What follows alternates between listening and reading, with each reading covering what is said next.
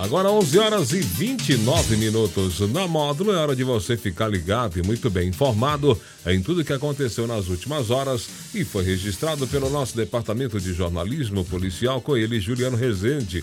Bom dia, Juliano. Bom dia, Jackson. Bom dia para os ouvintes do show da módulo. Vamos às principais ocorrências registradas nas últimas horas. Peça de caminhão se solta e causa acidente com duas vítimas na BR-365. Mulher cai em golpe pelo WhatsApp após estelionatário se passar por filho e sofre prejuízo de quase dois mil reais. Homem morre em confronto com a polícia após assalto em ônibus na BR-365. E diversos celulares são furtados nos primeiros dias da Fena Café. Plantão na Módulo FM. Plantão policial. Oferecimento WBRnet, 1 giga, ou seja, mil megas de internet e fibra ótica por R$ 99,90. E Santos Comércio de Café, valorizando o seu café.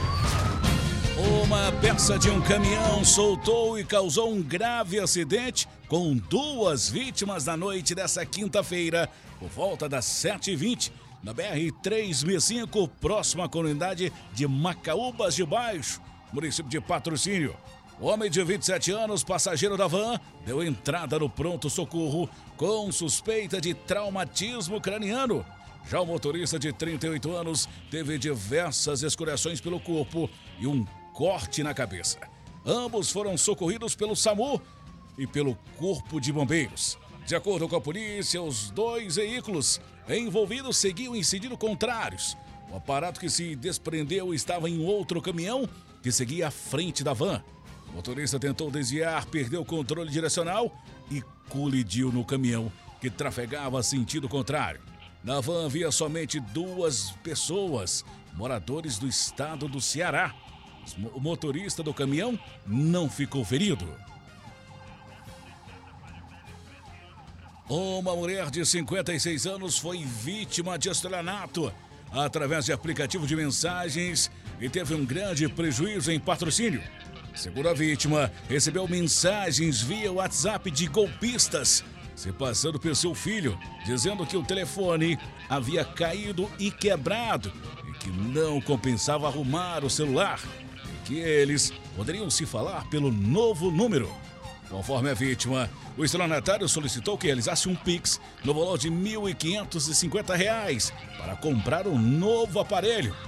Posteriormente, o golpista solicitou mais dinheiro, cerca de 300 reais, alegando ter encontrado um aparelho celular melhor. A mãe, acreditando que ajudaria seu filho, realizou as duas transferências via Pix. A mulher só percebeu que se tratava de golpe quando ligou para a Nora, esposa de seu filho, onde ela contou que essa situação não ocorreu com seu filho. Boletim de ocorrência foi registrado pela Polícia Militar, mas o caso será investigado pela Polícia Civil. Até o momento, ninguém foi preso.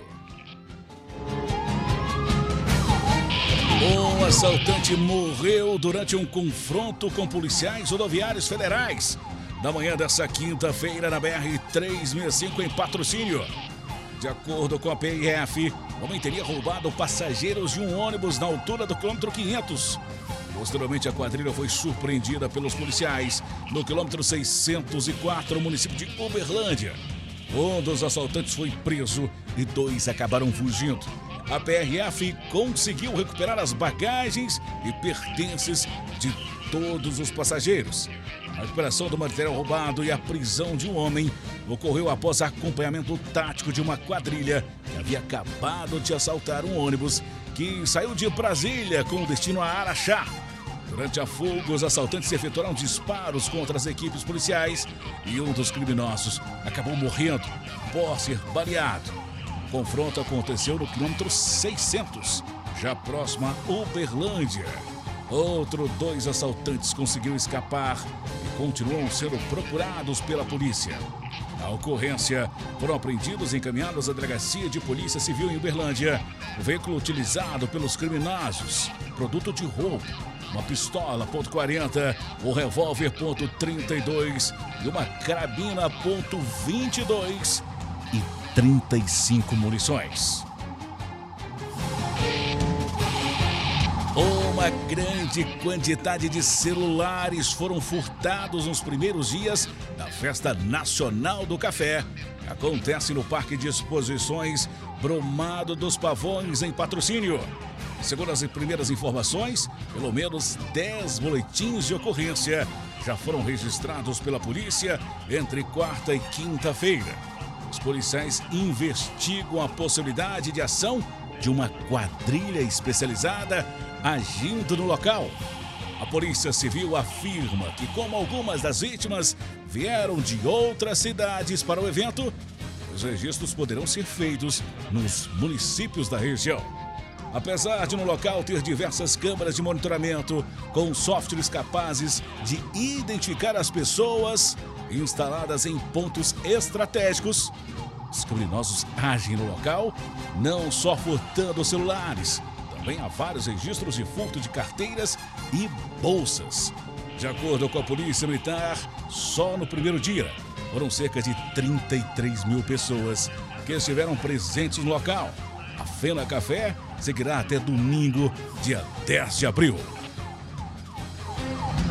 Essas e mais informações do setor policial você só confere aqui no plantão policial da Rádio Módulo FM e nosso portal de notícias módulofm.com.br. Para o plantão policial da Módulo FM com oferecimento de WBR Net. Mil megas de internet e fibra ótica por apenas R$ 99,90. E Santos Comércio de Café, valorizando o seu café. Repórter Juliano Rezende. Módulo FM. Aqui você ouve informação e música. 24 horas no ar.